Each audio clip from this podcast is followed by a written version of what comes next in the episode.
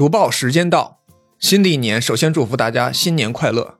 在二零二四年的第一期节目中，读报时间到精选了三篇文章，他们既是对二零二三年的某种回望，也是对二零二四年的某种展望。第一篇，淄博烧烤退烧后，来自凤凰周刊，同时也参考了凤凰网《淄博烧烤总红》，一座三线城市的迷茫与新生，以及澎湃新闻降温的淄博烧烤。还是撑不起巨大的流量故事。两篇报道。今天中国最火的城市是哪儿？毫无疑问是哈尔滨，而他的前辈则同样是曾经一度火遍全国的淄博。在如今前浪拍死后浪的网络流量世界中，趁着流量挣一波快钱，然后被迅速遗忘，这样的常规操作在淄博似乎得到了验证。但这对每一个鲜活的个体来说又意味着什么呢？本文的主角方世佳的故事，或许可以把人们的目光重新拉回退烧后的淄博，看一看流量和资本为这个小城留下的机遇、财富以及一地鸡毛。第二篇，学区房会示威吗？来自南方周末新年特刊。伴随着升学政策的不断调整和人口的萎缩，二零二三年大城市学区房价格的下跌，不但是今年房地产行业的一个缩影，更似乎成为了一种趋势。但学区房会就此渐渐消失吗？对此，本文的作者或许不大同意。学区房作为经济圈层的入场券，或许将换一个方式继续存在下去。最后一篇，伦敦的韧性值得各地的政策制定者学习。来自英国版《经济学人》。伦敦作为历史最悠久的全球现代化大都市之一，见证了这个世界的风风雨雨和左右摇摆。随着脱欧、反移民等保守主义以及工业化的回潮。伦敦这个以金融、教育与服务业为核心竞争力的多元化城市，表现出了前所未有的韧性。那让我们开始今天的节目吧。淄博烧烤退烧后，凤凰周刊二零二三年第三十四期。那据说淄博烧烤火起来的原因，得追溯到二零二二年疫情期间。那个时候，济南高校有超过一万两千多名学生啊，需要乘坐两个多小时的大巴被转移到淄博隔离。相比于其他很多的地方的隔离条件啊，每个学生在淄博住进了配备独立卫生间的隔离间，每天还能吃到不重样的丰富伙食，其中就少不了作为当地特色的淄博烧烤。那也另外有传言说，临走前淄博官方请学生们到淄博大院吃烧烤，学生们大受感动啊，于是相约明年开春再聚淄博一起吃烧烤，并把丰富多彩的隔离生活拍成段子。拍成视频发到网上。随着疫情政策的全面放开，二零二三年三月，一批又一批的大学生从济南来到淄博吃烧烤，那相关的短视频也迅速火遍了网络。这个只有四百万人口的小城市，在当月接待了超过五百万人，当地住宿预订量相比于二零一九年同期增长了百分之八百，旅游订单相比二零一九年同期增长了百分之两千。那这么夸张的流量，说实话不太能用这个有些浪漫的故事完全解释。但互联网的流量有时候就是这么捉摸不定。这股热情从三月一直延伸到了五一假期，淄博烧烤彻底火的有点没边了。所以也有一个段子调侃道：淄博上次这么火，还得追溯到齐国的时候。但大部分人可能不清楚啊，一九九二年。顶着中国城市综合实力五十强称号的淄博，凭借着火车站周围林立的电厂、铝厂、制药厂和炼钢厂，其工业总值已经超过了百亿元，GDP 甚至超过了省会济南，位列全国第三十二位。三十年后的二零二一年，淄博的 GDP 上升到了四千二百亿，但位次却滑落到了第六十三位。同期的济南则是一万一千四百三十二亿，位列全国 TOP 二十。那其实据说，直到八十年代的时候，烧烤才有一批新疆人带进了淄博，在人民广场和火车站附近落地生根，靠着附近的工人们的消费热情，然后逐渐的开枝散叶，并在九十年代完成了本地化。但之后，随着二零零三年淄博市在省内率先提出并实施了环境立市的战略，关停拆迁了中心城区附近的好几千家的水泥啊。啊，燃煤、炉窑、化工等重型污染企业，人流也就大幅减少了。可以说，在这个时候，淄博烧烤迎来它的第一个低潮期。那从某种程度上来说啊，烧烤其实见证了这座重工业城市的发展与退潮。二零一九年的时候，淄博当地的美食节目曾经联合淄博商务局策划了这个淄博第一届烧烤大赛，但这个热度啊，其实也仅限于淄博本地，那离这个所谓的破圈啊，其实还差得很远。直到二零二零年九月，凭着某个这个著名网红歌手啊，在淄博麦田音乐节上的一个段子，淄博烧烤，特别是牧羊村烧烤，才终于抓住了一点流量的影子，小火了一把。但是这个疫情很快给这波温度降了温，淄博烧烤再次沉寂。当然，他也在等待着下一次不可预测的机会。那淄博烧烤的火爆程度啊，最直接的体现。是在这个当年的四月，仅仅在这一个月，淄博就增加了三百八十五家烧烤店，全市有一共一千二百八十八家烧烤店。淄博市政府也算是为为了这次火吧，倾全市之力，试图抓住这次来之不易的风口，目标就是将淄博烧烤打造成像沙县小吃、兰州拉面那样遍布全国的这种国民品牌。当然，人们也很清楚啊，这一次的流量不可以再错过了。于是，淄博烧烤协会很快就成立了，而且淄博这个淄博游专列也开始发车了，甚至有二十一条定制烧烤专线火速增开。路政部门开始在淄博八大局连夜修路，政务大厅甚至专门开设了淄博烧烤办证专属窗口，二十分钟就能办完所有的开店手续。那除了淄博本地人啊，也有大批的外地人趁着这股流量来到淄博扎堆开店。这篇文章的主角方世家就是其中之一。那俗话说得好，“天下熙熙，皆为利往”。方世家的决定一开始其实是遭到了家人的反对的，但逻辑上却没什么大毛病啊。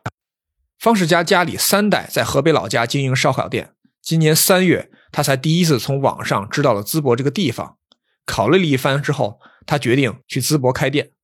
起初家人是反对的。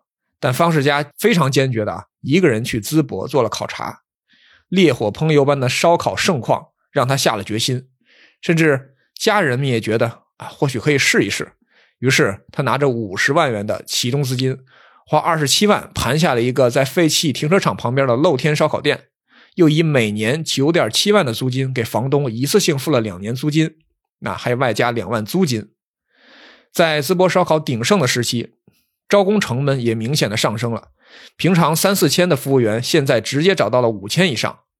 方世家狠狠心，以八千月薪找到了五名服务员，一万二的月薪找到了一名当地烧烤师傅。不过，其实他后来才知道啊，这个淄博本地的烧烤师傅在二月以前一直做的其实是东北烧烤，但这些都根本挡不住顾客们的热情。开店的头一个月，方世家的店天天爆满。一天的纯利润可以到一万以上，而算上房租、水电费和工资，自己的成本也就四千一天。相比较而言，他在河北老家的店一天的利润也不过一千出头。方世家确实吃上了这一波淄博的流量红利。但在流量的另一面，随着淄博市游客人数激增和高考、中考的临近，烧烤扰民引发的投诉也在增多。真的别来了，生活节奏全都被打乱了。本地人，尤其是这波流量的旁观者，开始抱怨外地游客给他们的生活带来的种种不便和麻烦。甚至早在五一前，淄博文旅局就曾公开发信，坦诚地承认五一期间客流量已经超出了淄博的接待能力，呼吁广大游客错峰出游，也将山东其他十五座城市一个不漏地展示出来，引导游客分流前往这些城市游玩。不过啊。即使没有这些抱怨和分流，按照互联网的流量规律，五一过后的淄博烧烤的降温也是意料之中的事儿。只不过其幅度确实超过了很多人的想象。孙世家的店的日利润很快降到了三四千的水平，同时一些其他新开的店甚至开始逐渐关门了。那到了六月，淄博新开烧烤店只有十五家，方世家的店的日利润也跌到了几百块钱的水平。即使在十一期间，啊，有一波短暂的回春，但终究止不住下滑的趋势。无奈，他开始打折、促销，辞退了原本这个做东北烧烤的本地烧烤师傅，自己兼任做烧烤师傅。啊，但有时候一晚上只能等来一位顾客，消费五十多块钱。这期间，他也结识了不少从其他地方来淄博开店的朋友，还有专程来淄博跑出租的网约车司机。他们的境遇很类似，在经历了大起大落之后进退两难。不过，本地的淄博老店倒是看得很开，对他们来说，没红之前一天三十桌，红了之后一天三百桌，现在又回到了一天三十桌。淄博烧烤没凉，不过是回归常态。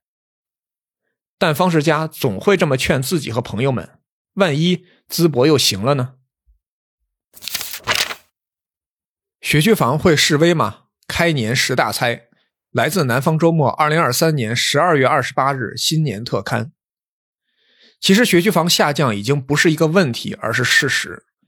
以北京海淀区最牛的中关村三小的学区房为例，在二零二一年高位时，五十平米的开间要九百五十到一千万才能拿下。最高的成交价甚至到了一千零二十八万，但到了二零二三年年底，据说相同面积的房子的成交价只有六百一十万。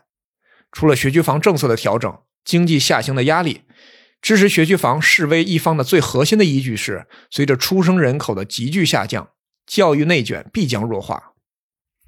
那据统计，二零二二年出生人口仅为九百五十六万，预计二零二三年将进一步下降。出生人口减少的连锁反应是学位需求的下降，这一现象已首先传导到了幼儿园。比如，2022年全国幼儿园数量减少了五千多所，近十五年来首次出现负增长。多米诺骨牌已倒下第一块，从幼儿园传导到中小学为时不远。当然，反对者则认为，由于城市化进程的不断推进，以特大城市的虹吸效应。出生人口的减少，对于城区常住人口过超过千万的特大城市，比如北上广深而言，影响其实不大。而且学区房的本质其实是教育资源的分配。学区房之所以能够炒出触目惊心的价格，最主要的问题在于教育资源的不均衡。因此，唯有当教育资源趋向均衡时，学区房才会失去生存空间。对于这一问题，教育部门一直在不断的打补丁。推出各种政策，但真正起到效果的其实是多校划片和学位名额限制。多校划片意味着，即使住在牛校旁边，一样有可能被划到渣校里面。学位名额限制则规定，同一房屋的学位在一定年限内只能有同一户人的子女使用，这直接降低了学区房的流动性。但本文作者认为，牛校的牛不仅在于老师，更在于学生，这也就是所谓的掐尖儿。即便教育资源日趋均衡，圈层环境便成为了另一个不得不关注的事项。房子作为最为直接的价格筛选系，无形中将不同经济实力的家庭各自划片。坐落在一个环境优雅、中产较为聚集的小区的家长，相比而言有更强的能力和资源投入到孩子的教育之中。因此，房子所处的地段就大概可以确定一个学校的氛围，也是对家长圈层的一次筛选。这个圈层其实也可以说是一种社会资源，所以到底是好地段成就了好学校，还是好学校成就了好地段？这个问题或许本身就预示着学区房的新样貌。伦敦的韧性值得各地的政策制定者学习。来自《经济学人》二零二三年十二月十四日，二零一二年的伦敦奥运会。见证了伦敦这座世界性都市以及全球化理念的巅峰，但随之而来的脱欧大戏、新冠和反移民，则标志着一切的盛极而衰。伦敦在历史上经历过太多大大小小的挫折，在罗马人离开后的长期萧条，18世纪下层民众的杜松子酒热，以及二战后人口的急剧萎缩，过去十年的种种打击，似乎又将称之为这座城市历史上的一个新的转折点。不过，伦敦其实做的还不错。据预测，到2040年，伦敦的人口将会突破一千万。来伦敦旅游的人数已经回到了疫情前的水平。2023年三季度，伦敦新办公楼的建造数量也创了纪录。但高昂的物价必然使得伦敦不是一个适合穷人的地方，但它却始终是这个社会阶级流动的发动机。在伦敦享受免费学校午餐的学生们进入大学的可能性要远远高于英国其他地方。伦敦对服务业而非制造业的压注，帮助他挺过了脱欧后最艰困的一段时间。二零一六年到二零二一年，伦敦的服务业出口增长了百分之四十七，伦敦作为世界金融中心的地位依然非常稳固，它还是世界科技初创企业的聚集地。在如今美国和欧洲越发强调制造业回流的背景下，伦敦的高附加值服务业，包括法律、咨询、代码和高等教育，仍然不失为一种提振增长、就业和创新的发展模式。新冠疫情下，伦敦人平均每周只在办公室办公二点三天。于是人们不禁会问：大城市的魅力还在吗？但伦敦用事实证明了城市作为员工与客户沟通交流的场所的不可替代性。在一个工作方式更加多元的时代，城市总是赢家，而大城市则是大赢家。在历史上，19世纪的铁路推动了伦敦的扩张。今天，横贯城市东区的伊丽莎白地铁线，以及经历了反复延期。超支和减配后的 HS2 高速铁路项目，让伦敦的影响范围大为扩展。伦敦正在成为特大都市的路上稳步前进。伦敦吸引了来自世界各地的人，尼日利亚、南亚和拉丁美洲正在取代欧盟成为新的移民潮来源地。如今，五分之二的伦敦人出生在国外。东亚的大都市，例如东京，在多元化上则远远不及伦敦。比如东京，只有不到百分之五的东京人出生在国外，唯一可以与伦敦匹敌的，或许只有纽约，但伦敦却不像纽约那样因为种族原因被分割的七零八落。伦敦确有其自身的问题，最突出的便是房价，这导致伦敦的贫困率远高于英格兰其他地区。如果伦敦想不断的为这个社会提供阶层流动性，那房价就是个绕不过去的坎儿。不过，很多问题并非源于发展停滞，恰恰相反，而是源于这个城市的成功。英国的政客或许该思考如何在其他大城市复制首都的成功，而世界各地的政策制定者们也需要好好反思如何去借鉴伦敦展现出来的韧性。大城市是增长和创新的源头，人们愿意来到这儿居住、工作和娱乐。当一切步入正轨的时候，伦敦也必将更加闪耀。